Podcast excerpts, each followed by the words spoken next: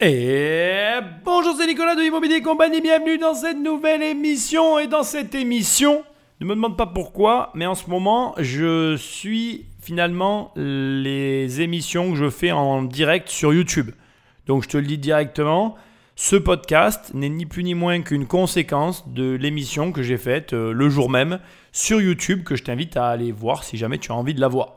Et j'en profite aussi pour te rappeler les recommandations d'usage. Laisse-moi un commentaire là où tu écoutes le podcast ou alors prends le téléphone d'un ami et abonne-le sauvagement à l'émission. Tu dis écoute ça c'est de la balle. et sinon, tu vas sur immobiliercompagnie.com dans l'onglet séminaire. Il y a un séminaire. Si tu veux me rencontrer, c'est l'occasion. Ça se passe le 7 octobre à Nîmes, en centre-ville. Tu peux tout faire à pied. Tu peux arriver en train et tu n'as pas besoin de voiture. Il est, la salle de séminaire est en face les arènes. Et il y a tout qui est à disposition tout autour. Voilà. C'est aussi simple que ça. Si tu as envie de changer de mindset, si tu as envie de rencontrer des investisseurs, enfin bref, si tu as envie de voir ben, où je travaille et les gens avec qui je travaille, viens à Nîmes le 7 octobre. Tu ne le regretteras pas. Sans plus de transition, l'émission risque d'être plus courte, c'est l'été. Mon but c'est pas euh, de te faire de longues émissions comme j'ai l'habitude. Et encore que pendant mon absence, tu en auras. Mais enfin bon bref, Patrick, Dans la vie de Stéphanie, il y a depuis quelques semaines une préoccupation nouvelle. Cette mère au foyer, qui gère l'argent de la famille, a pris l'habitude de passer dans une nouvelle boutique. Un endroit qu'elle n'avait jusqu'ici jamais fréquenté. Un magasin qui vend de l'or. Pas des bijoux, mais des pièces comme celle-ci, des Napoléons ou des francs suisses. Bonjour. Mais si elle vient ici, ce n'est pas par amour des pièces de collection. C'est des lingotins de 5 grammes. Ouais. C'est des petits lingots, des fractions de lingots qui pèsent 5 grammes. Pour Stéphanie, l'or c'est un placement. En moins de deux mois, elle en a déjà acheté pour plus de 2000 euros. Des achats qu'elle s'est décidée à faire après le début de la crise boursière cet été. Ça me rassure. euh, moi, je sais où est mon argent, je sais ce qu'on qu'on en fait et euh, je sais qu'il risque pas euh, parce qu'il y a un problème avec la Grèce ou avec euh, n'importe quel autre pays. euh, tout ne risque pas de s'effondrer. En tout cas, je l'aurai jamais en action, je l'aurai jamais sur mon compte, mais en or. Et elle n'est pas la seule dans ce cas-là. Le magasin n'a jamais été aussi fréquenté qu'en ce moment. Mais je vous remercie. Euh, à peu près 10 fois plus de personnes qu'on avait avant, avant les événements de cet été par jour. Si, comme Stéphanie, de plus en plus de Français achètent de l'or, c'est parce que ce placement leur semble avant tout très sûr à l'heure où les banques font la une de l'actualité. Bon alors ça commence très fort puisqu'avec Stéphanie on découvre une mère au foyer qui a pris la décision d'investir son argent dans l'or. C'est très intéressant. Elle emploie un terme que j'aimerais que tu gardes en tête, le mot valeur. Elle dit au moins mon argent est dans un objet de valeur. C'est exactement ça. En fait, euh, l'épargne, si tu veux, l'argent à la banque, pourquoi finalement, et c'est ce qu'on va voir dans cette très courte émission, c'est le pire déplacement du monde, parce qu'en fait, l'épargne à la banque, ou plutôt l'argent à la banque, est lié à la politique étatique et aujourd'hui européenne des pays. Et la politique d'un État va à l'encontre de l'intérêt des familles comme la tienne, comme la mienne, comme toutes les familles qui ont de l'argent à la banque. Ce qui veut dire que, quel est ton objectif premier en ayant de l'argent à la banque? D'assurer ta sécurité. Ton objectif, lorsque tu vas avoir un petit pécule, un petit capital, c'est de te dire, OK, j'ai cet argent qui, entre guillemets, assure mes arrières. Et s'il assure mes arrières, ça me permet, en cas de problème, bah, de voir venir, d'avoir des solutions, etc., etc. Le fond du problème ici, c'est que tout ton raisonnement repose sur un seul et unique élément, le fait que la valeur de l'argent intrinsèque ne change pas. Je vais te le dire autrement, ça signifierait que tu prends en considération le fait que la monnaie ne fluctue pas, la valeur de la monnaie ne fluctue pas avec le temps. Or, tu es une personne intelligente. Déjà, si tu es là, d'une certaine manière, tu t'intéresses à l'investissement, donc tu es intelligente. Déjà, rien qu'avec le temps et les décisions des États, tu sais que la valeur des monnaies fluctue.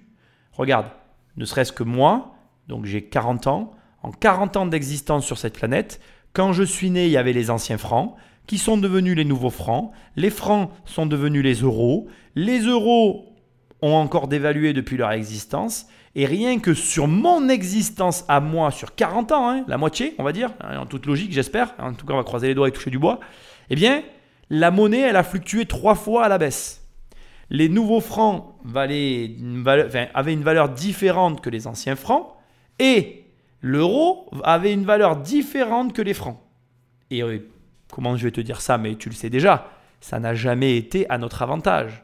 Question, comment faire pour protéger ta valeur? Comment faire pour faire en sorte que l'argent que tu possèdes ne se dévalue pas, ne perde pas finalement en, ben, en possibilité Parce que c'est ça. En fait, quand tu gardes de l'argent, je reviens à, ce que, à la définition qu'on a vue ensemble tout à l'heure, c'est que tu veux qu'en cas de problème, tu puisses faire face. Donc ça veut dire que, je vais te prendre juste un exemple pour qu'on soit d'accord.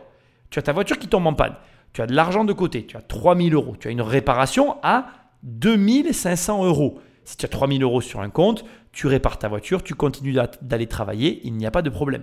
Maintenant, même situation, tu as 3000 euros sur un compte, sauf que l'argent a fluctué, la valeur a été modifiée, donc tu as toujours ces 3000 euros, mais la même réparation, elle ne vaut pas 2500, elle vaut 4500. Eh bien là, tu vois bien que tes 2500 ne suffisent plus, tu as un problème et tu n'as pas, pas anticipé le problème. Non, tu n'as pas anticipé ce que faisaient l'État et les banques avec ton argent. Et donc ça nous montre quoi? Ça nous montre que l'argent, c'est une valeur en soi, mais c'est une valeur qui s'oppose aux décisions des gouvernements, des États. Et comme leurs décisions ne vont pas dans le sens du peuple, question maintenant que je te pose, qu'est-ce que toi tu dois faire pour te protéger des décisions de l'État? Peux déjà te donner un début de réponse. Tu ne dois surtout pas garder d'argent à la banque, puisque si tu laisses l'argent à la banque, tu laisses l'argent dans les mains de ceux qui prennent des décisions. Si tu laisses l'argent dans les mains de ceux qui, qui prennent des décisions, bah, tu es à leur merci. BNP Paribas, moins 30%. Crédit Agricole, moins 40%. Société Générale, presque 50% de baisse. En plein cœur du mois d'août, en pleine tempête boursière, le cours des principales banques françaises dévisse de façon spectaculaire. Du coup, le spectre de 2008 refait surface. La crise et le risque de faillite bancaire. Au point qu'aujourd'hui, près d'un Français sur deux doute de la solidité financière de sa banque. Alors, pourquoi les banques sont-elles attaquées en bourse? Comment notre argent est-il utilisé? L'épargne des Français est-elle suffisamment en sécurité? Alors déjà, on va commencer par le début. L'action boursière n'a malheureusement pas forcément, mais bon, dans le cadre de l'émission qu'on est en train de regarder, ça a un lien, mais ça peut ne pas avoir de lien. Tu peux avoir l'action qui explose et pour autant que la banque soit exposée sur des placements à risque, et tu peux avoir la banque qui est exposée sur des placements à risque, que ça se sache et que finalement l'action dévisse en bourse. Ce que je veux te dire, c'est que la bourse, c'est un indicateur. Je ne veux pas nier l'évidence, on est d'accord. Je reconnais que la bourse est un indicateur, comme ça a été dit dans le, reportage que nous sommes en train d'écouter. Mais je veux que tu saches que ça n'est pas le principal problème auquel tu es confronté vis-à-vis -vis de ta banque. On va en reparler plus loin dans l'émission, mais bon voilà. Autre élément très important, c'est bien évidemment la monnaie, elle aussi, qui pose problème. Là, dans cette affaire, avec, la, problématique de l'épargne que je mets en avant dans ces émissions, le fait que si tu épargnes, tu perds de l'argent. C'est finalement ça le problème. Ça n'est pas en soi la banque qui a un lien avec la problématique de l'épargne, bien qu'elle puisse en avoir un. Le fait que la banque fasse faillite est un problème en soi. Mais l'allusion que moi je fais, elle est beaucoup plus liée, j'allais dire proche, elle est beaucoup plus liée au choix politique et étatique vis à -vis de l'argent que la banque en elle-même. Bien que, et je dois aussi le reconnaître, la banque a elle aussi, euh, comment je vais dire, son implication dans tout ça, parce qu'elle participe, c'est-à-dire qu'elle est partie prenante dans cette affaire. En gros, l'État va donner une direction monétaire, la direction monétaire va être euh, euh, implémentée par les organismes financiers et dans une dynamique économique générale va prendre forme dans le pays dans lequel on se trouve, et c'est l'ensemble qui va faire que ton argent prend un risque. Et non pas la banque ou l'État. Ça n'est pas l'un ou l'autre, c'est l'ensemble. Alors bien évidemment, on est bien d'accord, je tiens à le dire avant tout, c'est le gouvernement qui donne le là en matière financière. C'est d'ailleurs à mon sens euh, tout le fond du problème. Mais tu vois ce que je veux dire? Si l'État dit on imprime des billets, les banques écoulent les billets, c'est une image, hein, c'est pas vrai, mais en gros c'est ça, et du coup elles se retrouvent complices, même si elles ne sont pas liées au départ. La banque, c'est une chose, l'État en est une autre, et je veux quand même le dire aussi, il faut le savoir, quand les banques périclitent, l'État arrive à la rescousse. Et cette émission est relativement vieille, j'ai fait des recherches grâce au cours de la bourse. On est soit en 2009, soit en 2020. Mais peu importe, ce qui est intéressant, c'est que le scénario se répète.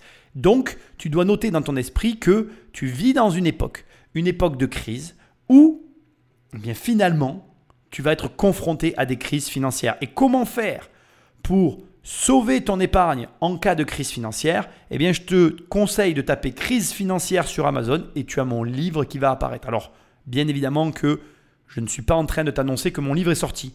Mon livre va sortir au mois de septembre. Mais si tu le veux, en septembre, tu taperas crise financière et il sera en première page. Tu verras Oui, je le sais déjà. Mais ce n'est pas le propos. Donc en gros, tu prends conscience que les crises vont s'accentuer et on va vivre dans une époque où il va y avoir de plus en plus de fluctuations, il va y avoir de plus en plus de hauts et de bas dans la finance parce que les États ont joué aux apprentis sorciers ces 40 dernières années et il va bien falloir que quelqu'un paye l'addition, et cette personne, ça va être nous. C'est notre génération qui vont payer l'addition. Et si tu veux t'en tirer, il va falloir que tu fasses preuve d'intelligence et que tu comprennes ce qui se passe sur les marchés financiers. Les banques sont aujourd'hui incontournables dans notre vie quotidienne. Nous leur confions nos salaires et notre épargne sans bien savoir ce que devient cet argent. Gilles est kinésithérapeute dans la banlieue de Strasbourg. Il vient régulièrement apporter ses chèques à son agence bancaire. Ce sont les revenus de ses consultations. Alors j'ai 4 chèques pour un montant total euh, de 167 euros. 84, c'est des chèques de mes patients. Chaque mois, Gilles apporte à sa banque environ 700 euros, de l'argent qu'il dépose sur son compte sans trop se poser de questions. La somme totale que vous déposez, est-ce que vous savez comment elle va être utilisée par la banque? Non, je ne sais pas comment elle va être utilisée. Est-ce que vous lui faites confiance sur cette utilisation? De toute façon, j'ai pas le choix.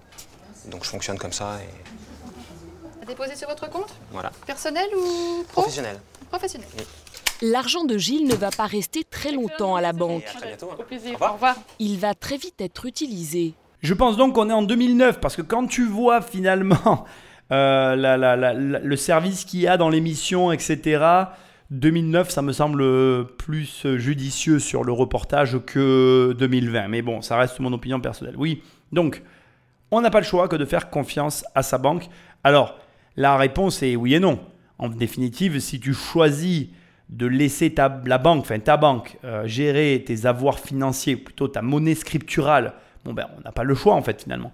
Mais si tu prends en main tes investissements et que tu ne prends pas la décision d'avoir de l'épargne, si tu te dis bon ben je vais minimiser mon épargne, avoir le moins d'épargne possible et faire quelque chose avec mon argent, eh bien à ce compte-là, la banque n'est plus du tout finalement, elle ne représente plus le garant de tes finances, elle devient un partenaire financier peut-être, ça va dépendre du projet que tu vas euh, lancer, mais en tout cas, elle devient simplement un outil par lequel tu vas réaliser des placements boursiers, des placements immobiliers, bon, sauf si tu fais des placements en crypto où là tu vas décider définitivement euh, te dégager des banques. Mais tu comprends ce que je veux dire D'ailleurs, c'est très intéressant que je fasse ce pareil à la crypto. C'est ni plus ni moins ce que promet la crypto. La crypto, c'est une monnaie décentralisée qui n'appartient à personne. Alors jusqu'à présent à personne. hein. On n'est pas à l'abri euh, d'un twist ou d'une révélation sur les crypto-monnaies dans les prochaines années. Mais bon, pour l'instant, en tout cas, on ne l'a pas eu.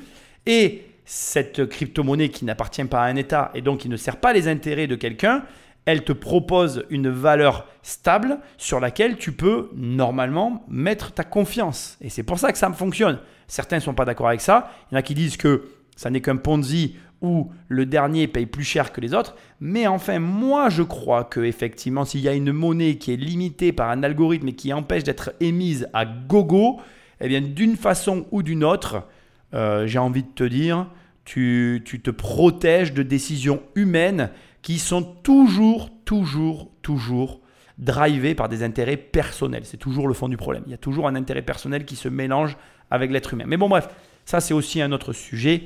Ce qu'il faut comprendre, c'est que les banques, elles gardent ton argent, mais ce ne sont pas elles qui le dévaluent. La dévaluation, la dévaluation monétaire est 100% liée avec finalement la décision d'État. Par contre, c'est intéressant malgré tout, on va voir le chemin que prend le chèque de ce monsieur. Alors moi, je, parle comme ça et je connais le chemin du chèque. Pourquoi? Parce que figure-toi que parmi les postes que j'ai eu à la banque, j'ai été dans les bureaux. Donc là, le chèque va partir dans un autre bureau. Moi, j'ai travaillé dans ces bureaux-là pour une banque très connue nationale française dont je ne tairai le nom. Et, euh, donc voilà, je, connaissais un peu le, suivi de l'argent lorsqu'il arrivait. Une fois qu'il est passé en agence, il passait à l'endossement. Et moi, j'étais au service endossement. Et je peux te dire qu'à l'époque, hein, je, te, je, te, parle des années 2000, hein, quand on recevait les sachets McDonald's avec les billets et les chèques à l'intérieur, ben, ça sentait le burger. Ça, j'oublierai jamais. C'était trop étrange. C'est une odeur de plastique mélangée avec une odeur de burger qui était plus forte que le plastique. Ça donnait un mélange étrange. Eh bien, pourtant, on recevait l'argent comme ça. Pour le comprendre, il faut suivre le parcours d'un des chèques du jeune homme. 32,50 euros déposés ce matin-là. Dans l'agence, ce chèque est d'abord scanné. Donc j'insère simplement la remise par ici. J'appuie sur le bouton et c'est parti. Il est comme photographié. Une photo qui est ensuite envoyée à quelques kilomètres de là, dans un autre bâtiment de la banque. C'est ici que tous les chèques de la région sont traités. Il en arrive chaque jour des cartons entiers. En tout, il en passe près de 75 millions chaque année. Une partie de ces chèques est même traitée directement par ordinateur, comme celui de Gilles à 32,50 euros. Dans la journée, la somme sera créditée sur son compte. Mais en réalité, ces 32 euros n'y resteront pas. La banque va se servir de l'argent qu'on lui confie. Elle va le faire circuler dans l'économie de la région. Rien que pour l'Alsace, 4 milliards d'euros qui vont être prêtés à des particuliers qui veulent acheter une maison ou une voiture ou à des entreprises qui veulent se développer. Alimenter l'économie locale ou nationale, c'est le métier de base de la banque mais ce n'est pas le seul. Alors là, c'est intéressant et je t'invite à aller voir le live. J'avais fait un petit schéma en montrant finalement un ensemble de personnes qui épargnaient et euh, deux personnes dans l'ensemble des personnes qui épargnent qui sont en difficulté, puis une personne qui, elle, emprunte. Et finalement, j'ai essayé de te faire passer un message en te disant, mais regarde, le problème ici, c'est que tu vas en avoir un qui va, lui, capter la valeur des autres, tandis que les autres vont épargner, et c'est très dommage parce que tu passes à côté d'opportunités terribles. Après, je te l'ai dit aussi pendant l'émission, je n'ai strictement aucun intérêt à te dire ça, puisque euh, là, pour le coup, je devrais euh, rester dans mon coin, continuer à faire mon business et me la fermer sur ce coup-là. Mais ça m'énerve tellement de voir ces émissions sur l'épargne et de voir le volume de l'épargne française. Alors, c'est des éléments que je vais te donner maintenant ici qui n'ont pas été euh, finalement donnés dans mon émission parce qu'on a parlé, on a parlé et puis j'ai pas pu en parler. Donc, j'en parle maintenant dans ce, dans ce podcast. Donc, je voudrais déjà que tu saches que en France, euh, l'épargne, elle est passée euh, entre de, 11 à 18%. On était dans un taux d'épargne de 11 à 18%, entre, à un taux d'épargne de 22 à 25%. Ça veut dire que là, les gens, avec la situation actuelle, la crise, alors bon, la crise, on pourrait en parler, hein, je t'invite à taper crise financière, il y aura toutes les informations sur le livre, je ne vais pas dire ce que j'explique dans mon livre, mais bon bref, passons. Mais la crise actuelle qui dure depuis pour moi les années 80, mais bon bref, là aussi, passons. Mais en tout cas, les gens ont augmenté leur taux d'épargne. Au lieu de justement... Euh, consommer et euh, prendre des décisions d'investissement et d'injecter l'argent, comme c'est dit ici, dans l'économie réelle, eh bien non. Par mesure de sécurité, les Français estiment que pour se sentir en sécurité, il faut augmenter leur taux d'épargne alors que l'inflation bat son plein. C'est la pire des décisions financières que tu puisses prendre. D'autant qu'on va le voir, tu vas voir que les banques accordent des crédits à une minorité de personnes. Et c'est d'autant plus intéressant ce que je suis en train de te dire ici que l'émission qu'on est en train de voir date de 2009 et que c'est une des conséquences d'après la crise des surprimes. C'est-à-dire que ce qu'on est en train de vivre aujourd'hui, on l'a déjà vécu. C'est super rigolo quand même. Ça veut dire que l'issue de cette histoire, il y a certaines personnes dont moi je fais partie, on la connaît déjà. Et c'est encore plus amusant parce que le grand malheur, c'est que il y a ceux qui épargnent et qui, une fois de plus, seront les dindons de la farce. Et puis, il y a ceux qui investissent et, une fois de plus, on les traitera de sales riches et de personnes qui ont profité de la crise. Donc, ce qui est, ce qui est juste hallucinant parce que, en définitive, si tu prends le temps de réfléchir quelques secondes, il n'y a pas besoin de réfléchir plus. Qu'est-ce qui différencie le méchant riche du pauvre, euh, comment je vais dire, je trouve même pas le terme, euh, de la pauvre personne de la classe moyenne qui subit. Tu vois? Mais c'est juste une décision. En fait, finalement, ce que certaines personnes appellent les riches et d'autres appellent les pauvres, ça n'est ni plus ni moins que d'un côté les épargnants et d'un autre côté ceux qui investissent. Alors certains vont me dire, oui mais Nicolas, faut-il encore savoir dans quoi investir? J'ai quand même eu quelqu'un qui m'a envoyé un message sur le live de midi après coup, qui m'a dit, ah oui, puisque tu dis de ne pas avoir d'épargne, dans quoi tu nous conseilles d'investir? Mais mec, renseigne-toi trois minutes.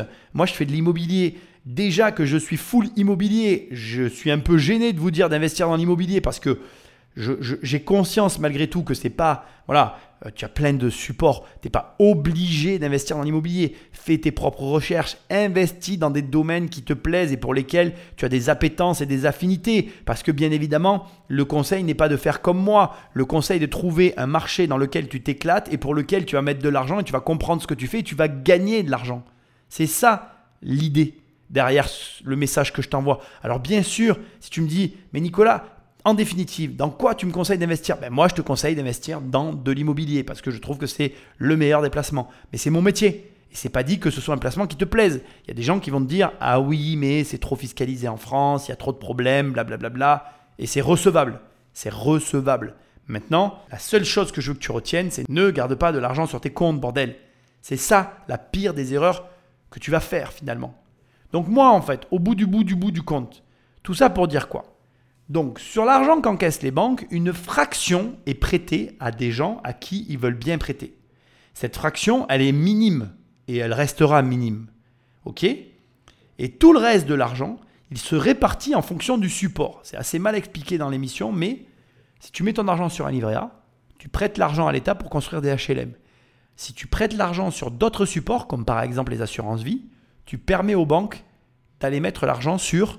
je ne vais pas quand même euh, te révéler, je te laisse un peu le suspense, on découvre ça tout de suite. Patrick Magneto. Ce que l'on sait moins, c'est que la plupart d'entre elles ont développé d'autres activités beaucoup plus rentables, mais aussi beaucoup plus risquées. À côté de la gestion de vos comptes, les banques investissent des milliards d'euros sur les marchés financiers. Elles parient entre autres sur les bourses du monde entier et achètent toutes sortes de placements c'est justement cette activité qui les fragilise en ce moment. Mais cela, aucune banque n'a accepté de l'expliquer devant nos caméras. À deux pas des Champs-Élysées, nous sommes donc allés au siège d'Asia, le seul établissement qui a accepté de nous recevoir, une compagnie financière qui travaille notamment pour de grandes banques françaises. Il y a moins d'une semaine, devant les cours de la bourse qui dévissent, L'ambiance est tendue, nouvelle journée noire en perspective. Et une fois encore, ce sont les banques qui souffrent le plus. Donc une partie de ton épargne est mobilisée par un organisme financier pour faire du jus avec, j'appelle ça du jus, mais j'appelle ça comme tu as envie, en fait, fait des bénéfices sur ton dos pendant que toi tu ne fais rien. C'est quand même un comble. Essaye de réfléchir à ça deux secondes. C'est quand même grave de se dire que tu travailles pour de l'argent, parce que la plupart des gens travaillent pour de l'argent, ce qui est la plus grosse des erreurs, mais bon, passons. Parce que oui, effectivement, alors rapidement je le dis, mais il faut jamais travailler pour l'argent. Il faut travailler pour mettre son argent quelque part. La nuance, elle est infime, mais pourtant euh, c'est ce qui fait la différence. Si tu travailles pour mettre l'argent à la banque, ben, la banque va faire ce que tu ne fais pas. Comme tu es une grosse flémasse en fait, je vais te le dire autrement. Comme tu es une grosse flémasse et que au lieu de mettre ton argent au travail pour toi, tu confies ton argent à une tierce personne, la banque, qui se dit, ben, tiens, il me laisse l'argent, ça fait un mois, ça fait deux mois, ça fait trois mois, ça fait six mois que l'argent il est là. Bon, ben, il fait rien avec. Apparemment, il n'en a pas besoin. Bon, ben, je m'en sers. Et quand il en aura besoin, je me débrouillerai. Je lui rendrai. C'est ça qui se dit le banquier. Est-ce qu'il a tort? Non, mais pour une fois, effectivement, bon, c'est ton argent, c'est facile d'en parler, mais mets-toi à la place du gars. Demain, je viens chez toi. J'ai euh, une voiture, mais je m'en sers pas. On va dire une Porsche. Elle est magnifique, elle est neuve. Je te laisse les clés, je te laisse tout. Je te dis, écoute, je la laisse là, je viens la chercher dans un mois. Puis un mois passe, deux mois passent, 5 mois passent, 6 mois passent, 8 mois, 1 an. La voiture, elle est là. Il y a le plein, il y a tout, tu as les papiers. Je t'ai tout laissé parce que bon, ben, je suis un gars sympa, tu vois. J'en ai pas besoin en fait. J'en ai 4 ou 5 autres à la maison, tu le sais. Tu dis, putain, il m'a laissé cette bagnole, il en a 5 autres, il s'en fout, il vient jamais. Qu'est-ce que tu fais? Sois honnête. Tu fais un tour avec. Je t'en voudrais même pas. Je le saurais même pas. Je ne le saurais même pas. Tu roules une journée avec. Une journée sur 6 mois. entre toi et moi, qu'est-ce que j'en saurais? Rien du tout. Tu roules une journée, tu roules trois journées, tu roules une semaine. Au final, tu l'utilises, tu lui mets un peu des bornes. Le jour où j'arrive, tu me le dis, tu me dis, bon, voilà, je te le dis, j'ai fait 1000 bornes avec sur un an. T'inquiète, je t'ai remis le plein. La voiture, elle est nickel, elle a rien, pas un peigne. Est-ce que je vais t'en vouloir? Non, je te dirais, bon, c'est bon, t'inquiète. De toute façon, je n'avais pas qu'à la laisser là quelque part. Et ça passera crème. Bon, maintenant, prenons un cas plus extrême. Tu as roulé avec tous les jours, comme un cochon. La voiture, c'est une Porsche. Tu lui as pas mis 1000 km, tu lui as mis 30 000 km. Là, tu sais que je vais être en colère. On est d'accord? Tu vois, il y a deux extrêmes. Mais tu fais 1000 bornes avec. 1000 bornes, c'est déjà beaucoup. Mais sur un an, c'est pas grand-chose. Tu comprends ce que je veux dire? L'air de rien, ça passe. Ben, le banquier fait la même chose avec ton argent, en fait. Il se dit, je lui prends, je fais deux, trois trucs avec. Il ne le saura pas de toute manière. Et après tout, il n'en a pas besoin, il s'en sert pas. À qui la faute? À qui la faute? Reprends l'exemple de la bagnole et réfléchis-y trois secondes. Je te laisse la voiture pendant un an. Clé, papier, tout. Tu l'utilises. À qui la faute? Est-ce que j'aurai seulement le droit de te le reprocher? Je ne pense pas. Quelque part, c'est difficile de reprocher à quelqu'un de se servir de quelque chose qu'il a sous les yeux, sous, sous le bras, à portée de bras, et que finalement il a envie d'utiliser. C'est un peu comme si tu avais la dalle, tu n'as pas mangé d'une semaine, je te pose un gâteau et je te dis, non mais il n'est pas pour toi, ne mange pas. Mais je sais que tu n'as pas mangé depuis une semaine ou 15 jours. Franchement, si je pose le gâteau devant ton nez, le plus bête dans cette affaire, c'est pas toi qui vas bouffer le gâteau dès que j'aurai le dos tourné, c'est moi qui pose le gâteau en sachant que tu as faim. Donc ce qu'il faut comprendre, et je ne cherche pas à remettre la faute d'un côté ou de l'autre, la banque, effectivement, d'un point de vue de la morale, n'a pas à utiliser ton argent. Mais d'un point de vue fonctionnel, l'argent il est là, t'en fais rien. La faute à qui? Tu n'en fais rien. Et pourquoi tu fais rien de l'argent? Parce que tu n'as pas d'éducation financière, parce que tu n'as pas de projet financier, parce que tu n'as pas d'objectif financier. La faute à qui?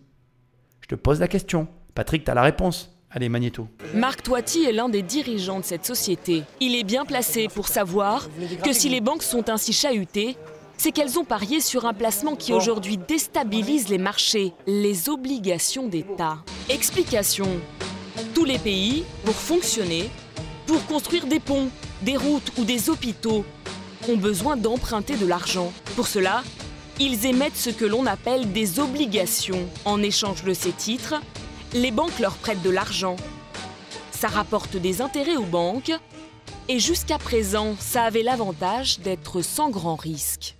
Donc c'est ça un peu le paradoxe, c'est que finalement les banques ont été incitées à prêter de plus en plus aux États, parce qu'a priori ils étaient moins, moins risqués que les autres acteurs économiques, sauf qu'aujourd'hui le risque apparaît. C'est ça qui est très dangereux. C'est quand le risque on ne le voit pas et que du jour au lendemain il apparaît. C'est ça qui fait peur. Et le risque aujourd'hui porte un nom, PIGS. En anglais ça veut dire cochon. Ce sont en fait les initiales des pays européens très endettés. Portugal, Irlande, Italie, Grèce, et S, Spain pour Espagne. Dans le petit milieu de la finance, on les appelle aussi les pays Club Med. Au total, les banques françaises leur ont prêté au moins 85 milliards d'euros. Mais problème, on découvre aujourd'hui que ces États se sont lourdement endettés, beaucoup plus que ce qu'ils devraient. Malheureusement, on peut dire que ces craintes sur la dette publique euh, sont justifiées. Pour une raison simple, c'est qu'aujourd'hui, dans la zone euro, à part l'Allemagne, les Pays-Bas, le Luxembourg, aucun pays de la zone euro ne génère une croissance économique suffisamment forte uniquement pour payer les intérêts de la dette publique. Ce qui veut dire que simplement pour payer les intérêts de la dette publique, il faut encore s'endetter. Un cercle vicieux qui pourrait entraîner la faillite d'un État s'il ne pouvait plus rembourser une partie ou la totalité de sa dette. Dans ce cas, quelles répercussions pour les banques françaises et européennes qui leur ont prêté de l'argent Ont-elles les reins assez solides pour résister au choc Entre-temps, le pays fondateur du Club Med a rejoint les PIGS. Maintenant, on dit les PIGS avec un F. non, mais bon, définitivement, cette émission a été faite avant le Covid. Le Covid ayant créé une dette abyssale. Il faut savoir que depuis le Covid, on n'a quasi pas doublé, mais c'est colossal la dette française, comment elle a explosé ces dernières années. Donc je, je, je, sais qu'on a, on a, on a frôlé euh, la, la, la, baisse de la notation de l'État français. Tu sais qu'on était triple A, on a failli perdre un DA. Enfin bon bref, bon bref voilà, mais ça c'est encore un autre problème. Alors premier point qui est hyper intéressant, c'est que les banques, elles plaçaient leur argent dans ce qu'elles croyaient être un placement sûr à savoir les obligations d'État. Alors, de la chance, de la malchance, j'en sais rien. Euh, j'ai très rapidement su que les obligations d'État n'étaient pas un placement sûr. Déjà, j'ai une nature à ne pas faire confiance dans les États, donc tout ce qui vient d'un État pour moi est douteux. Mais surtout, il faut savoir que le marché de la dette est un marché euh, fort intéressant. il y a plein de dettes qui sont intéressantes sur certains États, mais d'autres qui ne le sont pas. À toi d'étudier quel type d'obligation tu veux acquérir.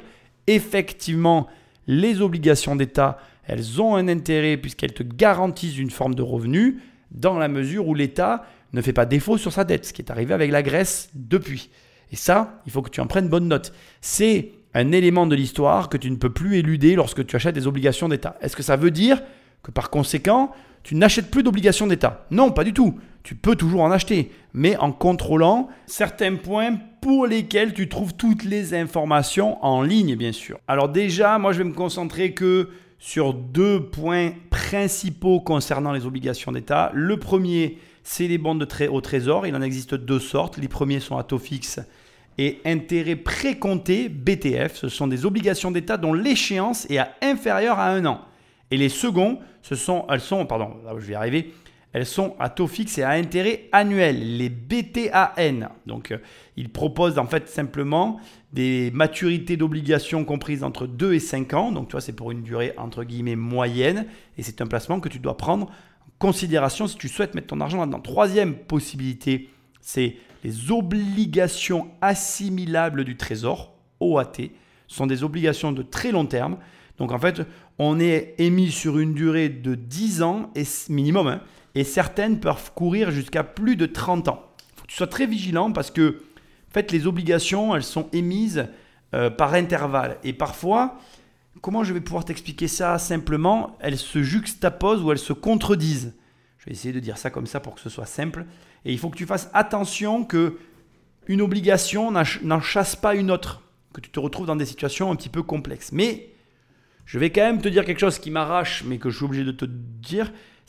Énormément d'argent, ça peut avoir un intérêt, mais il faut avoir énormément d'argent et donc avoir bien placé ton argent dans un but de diversification financière. Ça peut être intéressant. Et deuxièmement, je te conseille dans tous les cas de te faire accompagner sur les achats d'obligations d'État. N'achète pas des obligations d'État euh, si, comment dirais-je, tu... Euh, euh, tu, comment dire, si, tu te lances un petit peu et que tu es néophyte, enfin franchement, c'est pas un placement pour des débutants. Faut être encadré, faut le faire dans un certain cadre et surtout, faut anticiper tes besoins financiers, pas faire n'importe quoi. Tu peux reprendre d'une certaine manière ton argent en l'anticipant. Enfin bref, il y a des montages qui sont possibles. Fais-toi accompagner. Tu as, là encore, on retrouve, plutôt je vais dire ça comme ça, les agences de cotation, de notation qu'on retrouve aussi sur les actifs des marchés financiers. Les plus connus, c'est Moody's et Standard Poor's, mais tu as aussi Finch Rating qui vont aussi donner des notes euh, aux différents pays. Donc la note excellente, la note par excellence, c'est le fameux triple A. Après, derrière, tu vas avoir AA+, ou AA1, AA2, donc AA, AA, sans, plus ou sans moins pour euh, les deux autres. Puis AA-, AA+, AA sans rien, A-, et après ça repart avec triple B+, triple B, triple B double B moins, et la logique elle est toujours la même. Et on descend avec la pire des notes qui soit, c'est le D. Voilà. Alors certaines carrément ne donnent rien. Euh, il y a Moody's, quand tu as un C, c'est déjà, euh, tu es au fond du trou. Et après tu as le défaut de paiement. Alors certains mettent la lettre D et d'autres euh, ils mettent rien comme Moody's. Voilà. Donc, globalement, tu as des notations. Euh, sois vigilant. Ne fais pas ça euh, tout seul dans ton coin en mode c'est bon, j'ai compris, j'achète des obligations et ça va rouler. Euh, non, non, ça demande un petit peu de technique quand même. Et surtout, bon, bah, je te le dis, commence pas par ça. Les obligations d'État, c'est pour les gens qui ont de l'argent. Si tu n'as pas d'argent, tu pas d'obligations. Tu commences par acheter des actifs. Et là encore, il faut comprendre le mécanisme bancaire. C'est une manière pour eux, en rachetant les obligations d'État, de conserver quelque part aussi le lien avec l'État. Alors j'ai conscience que ce que je suis en train de dire est un peu tiré par les cheveux et c'est pas du complotisme, mais ce que je veux dire c'est que aujourd'hui, là on est en 2023 quand j'enregistre l'émission, c'est la BCE qui rachète les obligations d'État et notre situation, la situation de notre pays, et j'en ai parlé il n'y a pas longtemps, elle est quand même très difficile et très différente de l'époque de 2009 et surtout ce qui est encore plus important à prendre en considération, c'est les conséquences du Covid et des PGE et de l'implication de la Banque centrale dans ce mécanisme financier. Je parle des PGE et du Covid et de l'argent qui a été débloqué. Donc pour moi, l'obligation d'État, c'est un placement à fuir, surtout si tu as peu ou pas d'argent. Et donc globalement, à moins que tu aies 10 millions d'euros, crois-moi, tu n'as aucune raison pour te cogner des obligations d'État, te cogner euh, des placements financiers douteux ou même laisser de l'argent à la banque. Tant que tu n'as pas 10 millions d'euros de patrimoine, tu choisis un placement, t'investis massivement dessus et s'il te plaît, s'il te plaît, par-dessus tout, tu ne vas pas faire l'erreur que nous allons voir dans cette émission, à savoir laisser ton argent à la banque. A priori, aucune inquiétude à avoir. Nos banques françaises s'en sortent bien ces derniers mois. 91 établissements européens ont été soumis à des stress tests, autrement dit des tests de résistance dans des situations de crise. C'était mi-juillet. Une annonce rassurante. Les banques françaises réussissent leur stress test, des situations catastrophes, imaginées pour vérifier qu'elles peuvent bien survivre à une crise financière. Des tests qui, pour les banques françaises, ont été menés ici, à l'ACP, l'autorité de contrôle prudentiel. Le gendarme qui contrôle les banques, Édouard Fernandez Bolo, en est le secrétaire général adjoint. Ce qu'il a testé, c'est la résistance des banques à une dégradation très forte de l'économie française. Alors donc ce qu'on a testé euh, en juillet dernier, c'est une croissance pratiquement nulle, 0,2%, jusqu'en 2012, un chômage qui a augmenté à près de 10%, 9,8%, et euh, on a donc testé une variation des prix de l'immobilier commercial, une chute des prix supérieure à 25%, euh, moins 25,8%. En fait, ils ont imaginé une France dans laquelle tout irait beaucoup plus mal. Une France en crise, avec des risques pour les banques de perdre l'argent qu'elles ont prêté. Mais même dans ces cas-là, les banques, qui sont obligées de respecter des critères stricts de sécurité, auraient assez d'argent pour surmonter l'épreuve. Les résultats qu'on a banque par banque nous disent que nos banques françaises résistent aux hypothèses pessimistes que nous avons fait au niveau européen pour tester leur résistance. Des résultats a priori concluants. Sauf que, à bien regarder tous les critères de ces tests de résistance, il y en a un qui ne figure nulle part et qui pourtant occupe aujourd'hui tous les esprits. La faillite d'un État à qui les banques ont prêté beaucoup d'argent, comme la Grèce ou le Portugal. Est-ce qu'on a testé ce qui se passerait si la Grèce ne pouvait pas payer ses emprunts? Ce sont deux choses différentes. Nous, on ne teste pas une personne particulière. Comme je vous l'ai dit, ce n'est pas je teste le défaut de X, je teste le défaut de Y. Donc aussi, ce n'est pas le test du défaut de la Grèce, ce pays-là. Les autorités bancaires ont donc considéré qu'il n'était pas nécessaire de tester la faillite d'un pays. Résultat, pour de nombreux spécialistes, ces tests sont très insuffisants. Alors je trouve ça tellement amusant parce qu'on est, donc j'avais dit 2009, mais on est en 2012 a priori. Et je sais pas si ça te fait cet effet, mais le, le reportage pourrait être contemporain. C'est hyper drôle en fait. Aujourd'hui encore, on ne sait pas trop. Il y a des banques euh, actuellement qui fusionnent, c'est quand même relativement étrange. Il se passe des choses bizarres sur les marchés financiers suite à notre ami le Covid. Bon bref, l'histoire tu la connais, j'en parle depuis des mois, je ne vais pas te la répéter. Par contre, ce qui est intéressant ici, c'est de voir le fameux stress test où on va tester la fiabilité des prêts qu'ont fait les banques aux particuliers parce que c'est connu, il n'y a que nous qui faisons des mauvais placements. C'est vrai que quand tu regardes en comparaison entre ce que fait l'État, alors je parle de la France bien sûr, mais entre ce que fait l'État français et ce que font les Français, c'est vrai que les Français sont vraiment euh, des mauvais bougres et l'État français c'est euh, le bon élève qui fait tout juste. Non mais c'est de l'ironie, hein, tu, tu l'as compris, c'est une boutade. La vérité c'est que le stress test, c'est pas aux banques qu'il faut le faire passer, c'est à l'État. Mais bon, arrêtons ma mauvaise foi légendaire et concentrons-nous sur ce que toi tu peux tirer de cette situation. Parce qu'il y a quelque chose de hyper intéressant dans ce modèle qu'on est en train d'écouter et que tu peux t'appliquer à toi-même et qui pourrait, je pense, te permettre de définir d'abord une stratégie et de te poser des vraies questions sur ta situation financière. Impose-toi un stress test. Qu'ont fait nos amis que nous sommes en train d'écouter les contrôleurs des banques sur les banques pour valider le fait que leur process soit OK. Ils ont dévalué l'ensemble de leurs actifs d'une trentaine de pourcents pour voir, si dans cette situation, eh bien, la configuration financière serait tenable. Alors aussi, je te pose la question. Est-ce que si on s'amusait à dévaluer tes actifs, si on s'amusait à dévaluer ce que tu possèdes, en fonction de la valeur que toi tu estimes et qu'on le ramène à une valeur bien moindre, est-ce que tu pourrais continuer à faire face? Est-ce que actuellement, malgré une dévaluation généralisée, loyer et valeur, tu pourrais toujours tenir le cap? Je ne peux pas répondre à ta place. Par contre, en fonction de la réponse, je t'incite réellement à revoir ta stratégie. Parce que si la réponse est non, dans les années qui arrivent, je ne souhaite pas de mal et je n'ai pas de boule de cristal. Mais moi, je m'attends quand même à des remous. Et donc, si tu ne peux pas faire face, bien, tu trépasses. Parmi eux, Philippe Erlin. Il est chercheur en finance, professeur au Conservatoire national des arts et métiers. Voilà ce qu'il pense de ces stress tests. C'était fait pour rassurer les marchés, pour dire ne vous inquiétez pas, les banques européennes sont solides. Donc c'est une opération de communication. Mais comme on n'a pas tenu compte de l'événement, euh, malheureusement assez probable de faillite d'un État, en fait, concrètement, ça ne vaut pas grand-chose. Si ce type de risque avait été euh, pris en compte dans les stress tests, évidemment, il y aurait eu des dizaines de banques euh, qui, ne les auraient pas franchis. Donc, ça, aurait eu l'effet inverse. C'est-à-dire qu'au lieu de rassurer les marchés, ça les aurait plutôt inquiétés. Donc, c'est pour ça qu'on a mis ce scénario de côté. Alors qu'en fait, c'est malheureusement un scénario qui est crédible.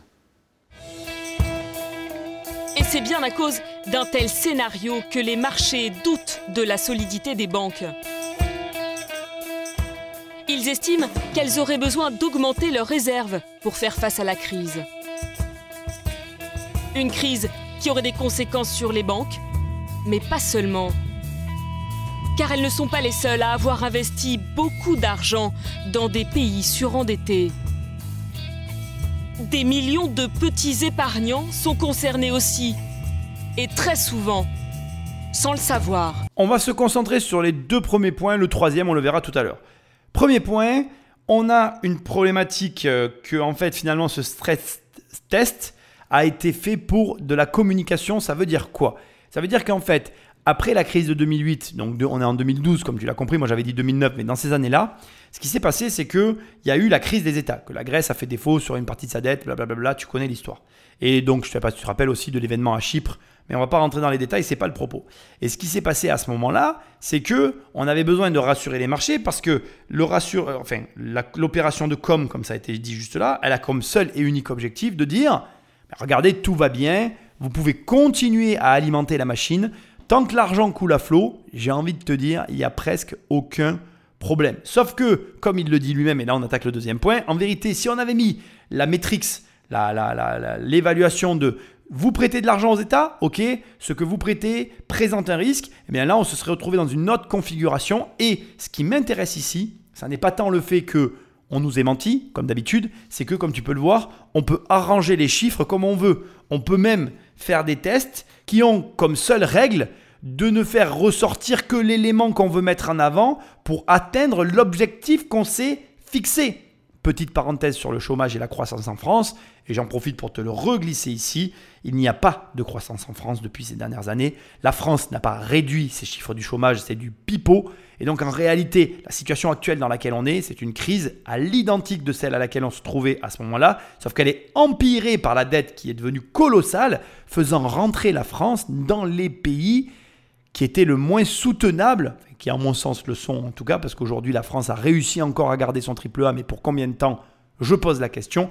Mais tu comprends ce que je veux dire Ça veut dire que ton argent dans les banques court un risque colossal, un risque que tu n'es peut-être pas prêt à courir et pour lequel tu es mal, voire pas du tout informé. Et c'est ça le pire. Parce que les gens, non contents de ne pas avoir d'éducation financière, tu vas le voir maintenant, ils, mettent l'argent dans un coin et ils en détournent le regard en espérant que ça va passer. Et le jour de leur retraite, ils sont très déçus parce que comme ils ont bien sûr rien fait durant leur vie avec leur argent, eh bien, ils se retrouvent fort dépourvus quand la baisse des revenus tape à la porte. Et je ne te le souhaite pas. Et crois-moi, je te le dis, mais tu n'es pas obligé de me croire, mais pourtant je te demande de, prêter attention à mes propos.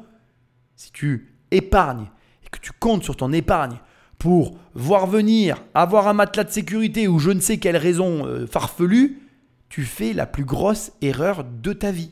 À Vannes, en Bretagne, Guy Lévesque est le patron de sa petite affaire. Une agence de communication qu'il a créée Tiens, tu peux me voir sur le. et qui emploie deux personnes. Sur Cybadec Oui. Ouais, et oui, il faut que je demande aussi si c'est garanti la structure. À 47 ans, il aimerait bien mettre un peu d'argent de côté pour sa retraite. Et il cherche un placement sûr. Je veux pas avoir à, me- à trembler en train de me disant euh, que j'ai joué, en fait, euh, alors qu'au départ, c'était vraiment quelque chose de sûr. Je veux pas jouer avec ma retraite. Alors, il a pris rendez-vous avec son agent d'assurance. Il représente une très grosse compagnie. Un des poids lourds du secteur dans le monde, Aviva. Bonjour, Sonnette. Bonjour, monsieur Lévesque, Vous allez bien? Ça va, entrez Une agence dirigée par Monsieur Le Net. Guy va lui expliquer ce qu'il aimerait faire. Épargner chaque mois une petite somme d'argent Et voilà, par rapport à la situation aujourd'hui, euh, je vais mettre, je, je sais pas, euh, 100 euros par mois. et se constituer ainsi un capital qu'il pourra utiliser lorsqu'il aura quitté son activité. Jusqu'à euh, jusqu'à euh, l'âge de la retraite. Les contrats qu'on propose. hein, je- Son agent d'assurance va alors lui présenter un de ses contrats les moins risqués, l'assurance vie. Et donc, euh, alors, Un là- contrat là- là, qui fait, rapporte euh, chaque année un peu d'argent et avec lequel le capital est garanti. en fait, qu'on- on- on va tomber Monsieur l'évêque est sûr de retrouver sa mise de départ. vous- Bref, un contrat très rassurant. Je me dis que bon, c'est des produits euh, sans risque, donc qui ne seront pas, sauf si vous me dites le contraire, qui ne seront pas euh, atteints si euh, la crise se prolonge ou s'il y a une nouvelle crise ou une- Mais est-ce que vous savez comment va être géré votre argent? Je fais confiance. non, je fais confiance. euh, Oui, non, je ne sais pas vraiment euh, comment sera géré mon argent. ouais. Et puis, on se- on Une se- ignorance partagée par l'immense majorité des souscripteurs d'assurance vie. Alors, pour comprendre comment l'argent de Monsieur l'évêque sera géré s'il prend un contrat dans cette compagnie, il faut retourner à Paris. Et c'est tout le problème. Les gens euh, gagnent de l'argent, ne veulent pas s'en occuper parce qu'ils n'aiment pas ça. Ils le confient à une tierce personne qui va le placer dans une assurance vie. Ils ne vont pas s'intéresser à ce qu'il y a dans l'assurance vie et ils vont compter là-dessus pour leur retraite. C'est la décision la plus grave que tu ne prendras jamais avec ton argent si tu as une assurance vie. Ça veut dire que tu n'es pas capable de t'occuper de ton argent. Si tu es incapable de t'occuper de ton argent et que tu ne sais pas quoi en faire, contacte-moi et donne-moi de l'argent. Il vaut mieux que tu en donnes à des gens comme moi qui en ont toujours besoin pour un prochain projet immobilier, au moins il sera bien utilisé, plutôt que de le donner à un assureur ou à un banquier qui te le met dans une assurance vie qui n'a que d'assurance le nom et qui malheureusement ne t'assure de rien du tout. Puisque en fait les contrats d'assurance vie, alors il faut quand même amener pas mal de précisions. D'abord dans le contrat d'assurance vie, ce qu'il faut savoir, c'est vraiment important, c'est que le contrat il est ventilé comme tu le souhaites. C'est-à-dire que quand tu t'intéresses au contrat d'assurance vie, tu peux dire je ne veux pas de fonds euros, je ne veux pas de ceci, je ne veux pas de cela, je veux que des actions en bourse, je ne veux pas d'actions en bourse. Mais bref, tu peux moduler l'assurance vie comme tu le veux. Mais le problème, c'est ça en fait, c'est que comme les gens sont montés à l'envers, ce que je pense, hein, je suis désolé, je te le dis euh, sans aucun problème, euh, les yeux dans les yeux, enfin euh, la voix dans les oreilles. En fait, les gens te disent Ah non, non, mais moi, je veux de, du fonds euro parce que je vis en Europe et donc j'ai de l'euro. Il y en a d'autres qui t'ont. Il y a eu la mode aussi à un moment donné, des gens qui te vendaient euh, les fonds luxembourgeois, euh, les fonds allemands. Enfin bref, on te vend des fonds à droite et à gauche. Bref, une monnaie que parfois on ne connaît pas, que parfois on connaît par- parce qu'on est limitrophe, etc. Mais dans tous les cas, l'assurance vie, elle ne te garantit de rien en fait. L'argent est détenu par un tiers auquel tu n'as pas accès, et si la banque fait faillite, tu perds tout ton argent. Alors oui, il y a un fonds de garantie, mais c'est le sujet de cette émission, on en reparlera à la fin, tu verras. Et surtout, je suis désolé de te le dire, mais tu obtiens le résultat pour lequel tu souscris ton assurance vie, c'est de ne pas t'occuper de ton argent. Alors bravo, tu ne t'occupes plus de ton argent, c'est bien, bravo. Mais le problème, c'est que tu t'en occupes plus, quoi. Donc du coup, tu ne peux pas en gagner. Il n'y a que les gens qui s'occupent de leur argent qui en gagnent. hein. Et cite-moi une personne qui a fait fortune dans les assurances vie. C'est le néant, t'as vu, je laisse un blanc parce qu'il n'y a pas de réponse en fait. Il n'y a pas de personne qui a fait fortune avec des assurances vie. Il y a des gens qui ont fait fortune et qui, sur une partie de leur fortune, vont prendre des assurances vie, mais qui vont faire levier avec pour aller chercher de la dette. Parce que oui, tu peux faire ça. Et bon, je suis pas fan, mais c'est possible. Et à la limite, c'est moins pire. Parce qu'au moins, tu te sers de l'assurance vie en collatéral pour aller chercher de la dette. Bon, ok, ok. Ac- acceptable. Pas oufissime, mais acceptable. mais t'as pas d'argent. Tu gagnes 1000, 2000, 3000, 5000. Allez, 8, 9, 10 000 euros par mois. T'as une assurance vie. T'as rien compris. L'idée livre, fait quelque chose. Mais reste pas comme ça. C'est juste pas possible. L'argent est détenu par la banque. Elle agit à son bon vouloir avec. Et toi, tu subis. C'est tout. Alors oui, tu ne t'en occupes plus. Oui, tu crois qu'il est en sécurité. Tu as obtenu en échange d'un contrat la croyance que l'argent est en sécurité quelque part. Mais en vérité, c'est très amusant. Repasse-toi ce passage. La, réaction à la fin de la personne à qui il pose les questions, il finit par reconnaître à force de réflexion, de se dire, oui, oui, en fait c'est vrai, je ne sais pas ce qu'ils font avec l'argent. Mais je crois qu'il est au bon endroit, entre les bonnes mains, donc ça me suffit. Donc en fait, tu payes pour croire en une chose. Putain, ouvre les yeux quoi. En fait, c'est du vent tout ça. Ni plus ni moins. Dans un quartier d'affaires de la capitale, le siège de la compagnie d'assurance chez laquelle M. l'évêque pense placer son épargne. Celui qui risque de gérer cet argent, c'est Xavier Nicolas. Sa journée commence toujours de la même façon, un rapide coup d'œil sur les marchés. Euh, pour faire un petit tour? S'il a les yeux rivés sur ses écrans, c'est qu'exactement comme un banquier, il doit faire fructifier l'argent de l'assurance vie en le plaçant, mais sans jouer au golden boy imprudent.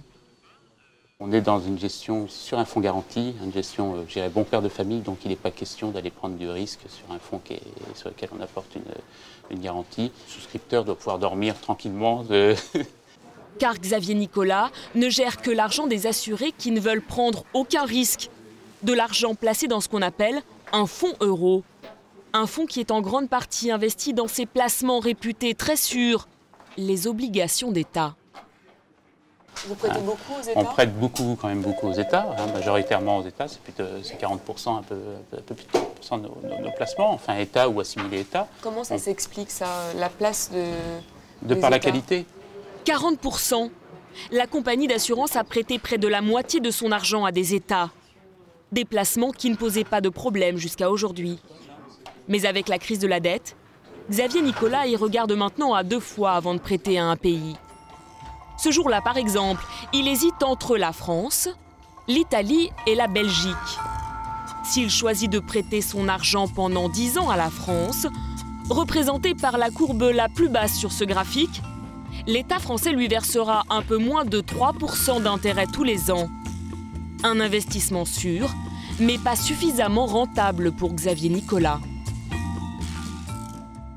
Si je vais sur du 10 ans en Belgique, j'ai pratiquement du 4%. Là, j'ai peut-être une possibilité d'arbitrage. Je peux même aller chercher presque du 5% sur l'Italie. Je n'ai pas forcément envie de renforcer sur l'Italie en ce moment. En clair, il pourrait prêter à la Belgique et gagner un peu plus, 4% d'intérêt par an. En prêtant à l'Italie, il pourrait même gagner encore davantage, 5%. Sauf que c'est aussi plus risqué. Aujourd'hui, il y a de sérieux doutes sur la capacité de l'Italie à rembourser ses dettes. Le problème, c'est que par le passé, Xavier Nicolas a déjà beaucoup prêté à ce pays. Et si l'Italie ne peut pas rembourser, qu'est-ce qui se passe Là, si en Italie ne rembourse pas, là on rentre dans une autre problématique qui ne touche pas seulement les assureurs, mais qui touche la zone euro. Hein, donc il n'y a pas que moi qui, il a pas que nous qui avons des problèmes. L'ensemble de la place, je veux dire, faut pas se. Oui, je veux dire, l'Italie, c'est quand même euh, plus de 27%. Enfin, en termes, en termes d'emprunt, c'est le quatrième emprunteur au monde. Il n'y a pas que les, investisseurs, euh, il n'y a pas que les assureurs qui sont mal. Hein, je veux dire, c'est tout le monde, on a tous un gros problème. Mais quand on lui demande exactement combien il a prêté à l'Italie, impossible d'avoir une réponse. La compagnie refuse de révéler le montant des prêts qu'elle a accordés à l'Italie ou aux autres pays très endettés, car cela se chiffre en milliards d'euros. AXA, Generali ou Groupama ils ont tous prêté des milliards d'euros à des États en difficulté. Rien que pour la Grèce, c'est 3 milliards pour Generali, 2 pour Groupama. Et si l'on ajoute les autres pays, on parle alors de dizaines de milliards d'euros. Des sommes considérables qui sont en fait l'argent de petits épargnants qui commencent sérieusement à s'interroger. Bon, rapidement, je te remets dans le contexte. Hein. la Grèce avait fait des défauts, mais maintenant, je veux quand même préciser le pourquoi du comment les États finalement se trouvent être des placements extrêmement sûrs pour lesquels les assureurs euh, vont placer tes fonds euros en fait. Mais c'est très simple. le mécanisme que représente l'État. Comment l'État se finance, lui? En prenant des impôts sur le revenu aux particuliers comme toi et moi. Est-ce que tu penses vraiment que les particuliers ne payent pas leurs impôts? Qu'est-ce qui se passe en France si tu ne payes pas tes impôts? Donc euh, voilà, euh, si tu veux, c'est quand même intéressant de comprendre le mécanisme qu'il y a derrière l'État et la manière dont l'État gagne de l'argent. Et une fois que tu as compris ça, tu comprends pourquoi, au bout du compte, les euh, assurances et les banques vont favoriser ou mettre en avant les obligations d'État comme étant un placement sûr. Parce que moi-même, je m'assois devant toi et je te dis, bon, imaginons qu'on prête de l'argent à un État. Quel est le risque pour que la population ne paye pas ses impôts? Il paraît pas élevé. Mais quand tu prends la France, qui est un pays qui, dans son histoire, a eu une révolution, est-ce que tu as envie de prendre ce risque? Quand tu prends toujours la France, qui est un pays qui est extrêmement taxé, est-ce que tu ne penses pas qu'à un moment donné, il n'y aura pas un problème? Tout ça, tu dois y ajouter, y adosser une réflexion personnelle et essayer de comprendre, ne serait-ce que quel État est le mieux à même de remplir le contrat dans lequel tu t'engages, à savoir, je te prête de l'argent, est-ce que tu vas me le rendre? Et quand tu vois que N'en déplaise à certains, la Grèce a pu effacer une partie de sa dette. Alors, j'avais fait une émission il y a longtemps sur le sujet, je ne vais pas revenir dessus, c'est vraiment euh, assorti de beaucoup de conditions. Il ne faut pas que tu crois qu'il y a eu, il y a eu des gens lésés, mais pas tant que ce qu'on peut imaginer. Mais bref, ce que moi j'essaye de te dire, c'est que le mécanisme qui consiste à dire les États sont sûrs de recouvrir leurs dettes est aussi un mécanisme qui est audible, ce qui explique plus que partiellement le pourquoi du comment on se retrouve à avoir des assurances-vie qui sont en fonds euros. Maintenant, attention, moi je te le dis parce que je le pense, c'est très risqué. Et ce n'est pas une manière efficace de gérer ton épargne. Parce que quand l'assureur te dit 3% avec la France, faut qu'il se paye, pas gratuitement. La boîte, elle doit prendre de l'argent pour elle, payer ses salariés et te servir un intérêt. Donc ça veut dire que si elle veut te servir à toi du 3%, elle doit au moins aller chercher du 7 ou du 8. Et donc, forcément, il faut aussi que tu l'intègres. Plus le placement qu'on te propose est élevé, plus ton argent part sur des fonds risqués. C'est quasiment mathématique, puisque tout le monde doit croquer. C'est le principe d'une entreprise. Et là, tu commences à comprendre le chemin de ton argent. C'est quand même assez ironique si tu y réfléchis. Regarde, tu économises de l'argent que tu mets dans une assurance vie. L'assurance vie reprête de l'argent au pays dans lequel tu vis qui te fait vivre et pour lequel tu payes des impôts pour payer des, tes, intérêts qui te font à toi-même tes intérêts si tu as une assurance vie. C'est un délire le truc. Ça nous montre non seulement l'ironie de la situation, mais surtout ton incompétence, ton incapacité à t'occuper de ton argent pour faire mieux que ce que certains te proposent sans faire d'effort. Parce que note, et c'est quand même très intéressant, l'assureur est assis sur un ordinateur, piloté par des robots, parce qu'actuellement ils sont assistés par des robots, Juste une petite question au passage. Hein. Qu'est-ce que comprend le robot à l'économie? Rien. Et donc, tous les jours, il regarde ses courbes et il prend des décisions. Est-ce que, dans ce que je viens de te dire, il y a quelque chose que tu penses que tu n'es pas capable de faire? En définitive, tu peux faire exactement le même job, à condition, 1, de te former un minimum, et 2, de tous les jours regarder le placement et ce que tu fais avec ton argent. Question, est-ce que tous les jours tu regardes ce que tu peux faire avec ton argent? Moi, je crois pas nous sommes retournés voir Philippe Erlin, le spécialiste de la finance. Si la crise s'amplifie et que la Grèce ou l'Italie ne remboursaient pas les compagnies françaises, les assurés se retrouveraient en première ligne. Si c'est uniquement la Grèce, vu que la proportion des emprunts grecs dans l'assurance vie est faible, il n'y aura pas de perte en capital, ce sera uniquement une baisse des rendements qui sera assez limitée. Donc à la limite, on s'en apercevra même pas. Euh, le problème, c'est si d'autres États, comme le Portugal, euh, l'Espagne et l'Italie euh, sont obligés de faire des restructurations de leurs dettes, là, ça aura un impact sur le capital placé. Ça, c'est clair. Des États en défaut de paiement qui pourraient mettre en difficulté des compagnies d'assurance. Dans ce cas, pour les épargnants, il reste une bouée de secours. Dans les banques, les comptes des clients sont couverts jusqu'à 100 000 euros. Et sur le même modèle, l'État a créé un fonds de garantie censé rembourser chaque assuré à hauteur de 70 000 euros. Mais en cas de crise généralisée, y aurait-il assez d'argent pour tout le monde? Nous nous sommes adressés à la personne la mieux à même de nous renseigner. Le président de ce fonds de garantie, un ancien directeur d'assurance, Jacques Courmontagne. Rendez-vous au siège social. Première surprise, Monsieur Courmontagne ne connaît pas le code de Je l'immeuble. vous garantis pas, j'ai pas fait l'essai. Bonjour. Bonjour. Il y a un code. Allez-y. Visiblement, il ne vient pas souvent dans ses propres avance locaux. Par rapport à ce que j'avais dit. Si j'habitais tous les jours, ça voudrait dire qu'il y a des faillites tous les jours. Il n'y a pas de faillite. Voulez-vous que je sois dans un bureau à attendre euh, quoi? Dépenser de l'argent? Pas de raison. Depuis qu'il a été nommé à la tête de ce fonds il y a plus de dix ans, aucun assureur n'a fait faillite. Cela n'est arrivé que deux fois depuis 1945. Mais la loi a prévu ce cas de figure. Les assureurs doivent mettre de l'argent de côté. 700 millions d'euros sont disponibles sur ce fonds de garantie. Problème, c'est loin d'être suffisant pour rembourser tous les détenteurs d'une assurance vie. 100 millions d'euros, ça Oui. permet de rembourser combien de personnes? Ben, faites, la, faites la division. hein. ça correspond juste à. Ça correspond juste à. à- Curieusement, M. Euh, Courmontagne le- le- est un peu pris de court. euh, ben, donc 700 millions, euh, 700 millions. Donc euh, si En fait, il ne sait pas de 100 combien de personnes il pourrait rembourser. Comme c'est 70 000, euh, on enlève 4 euh, zéros.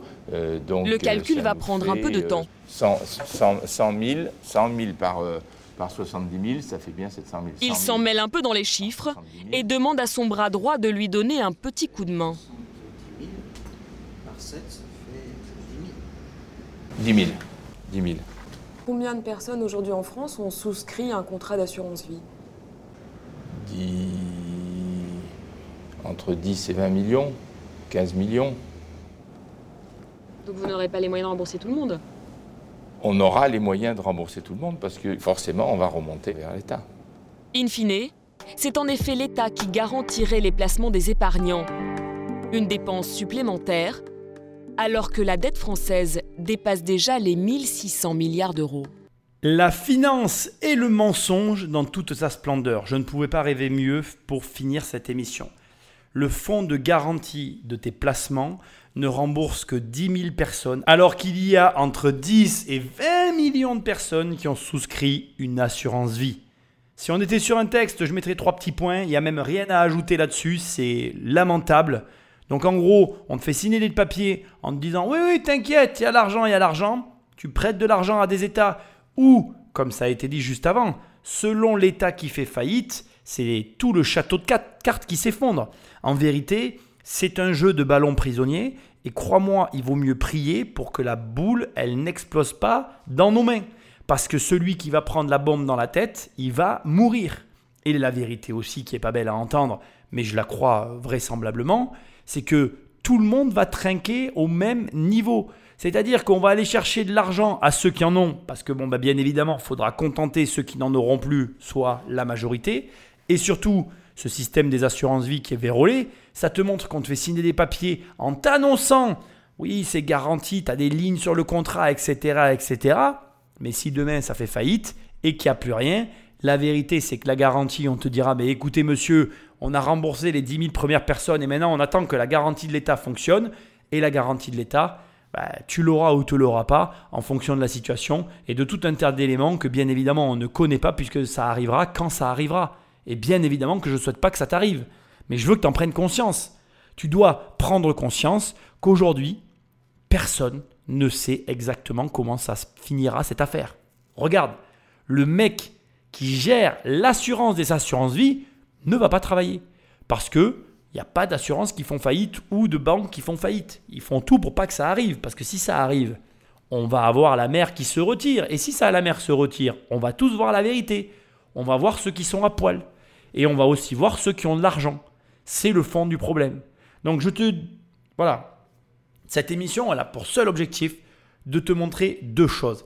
Premièrement, toutes les garanties auxquelles tu crois et pour lesquelles tu payes, c'est toi qui acceptes d'y croire. Et d'ailleurs, tu payes pour y croire. Quand tu mets ton argent dans une, assurance vie ou à la banque et que tu me dis Oh, mais ça va, j'ai que 30 000 euros et ma banque me garantit 100 000 euros. Mais mec, ou meuf d'ailleurs, peu importe, c'est toi qui veux bien y croire. Parce qu'en définitive, tu ne sais pas si cette garantie elle existe. Quand tu vois que les mecs, ils ont que pour rembourser 10 000 personnes et qu'il y en a 15 millions à rembourser, excuse-moi, mais c'est pas mieux que le loto, quoi. hein.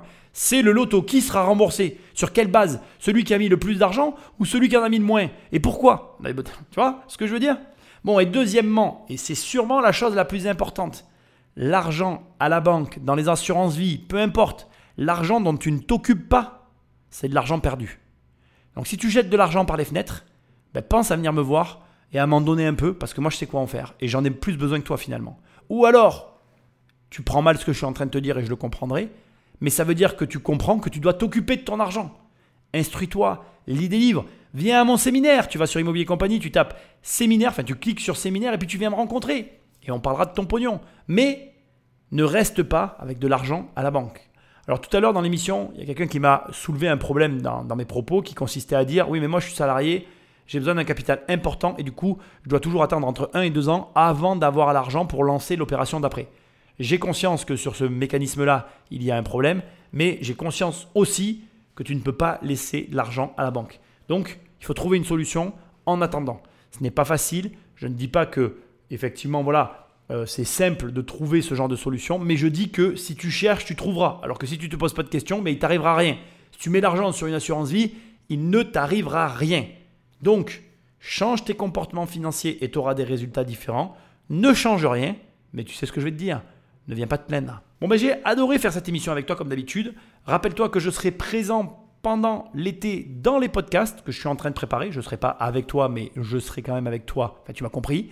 Et puis, je n'ai qu'une seule instruction à te donner. Tu vas sur Immobilier Compagnie, tu vas dans l'onglet Séminaire, tu cliques, tu cliques, et tu viens me rencontrer, et tu viens nous voir à Nîmes le 7 octobre 2023. Je te remercie de m'avoir écouté like, partage, laisse-moi un commentaire là où tu m'écoutes et je te dis à très bientôt dans une prochaine émission. Salut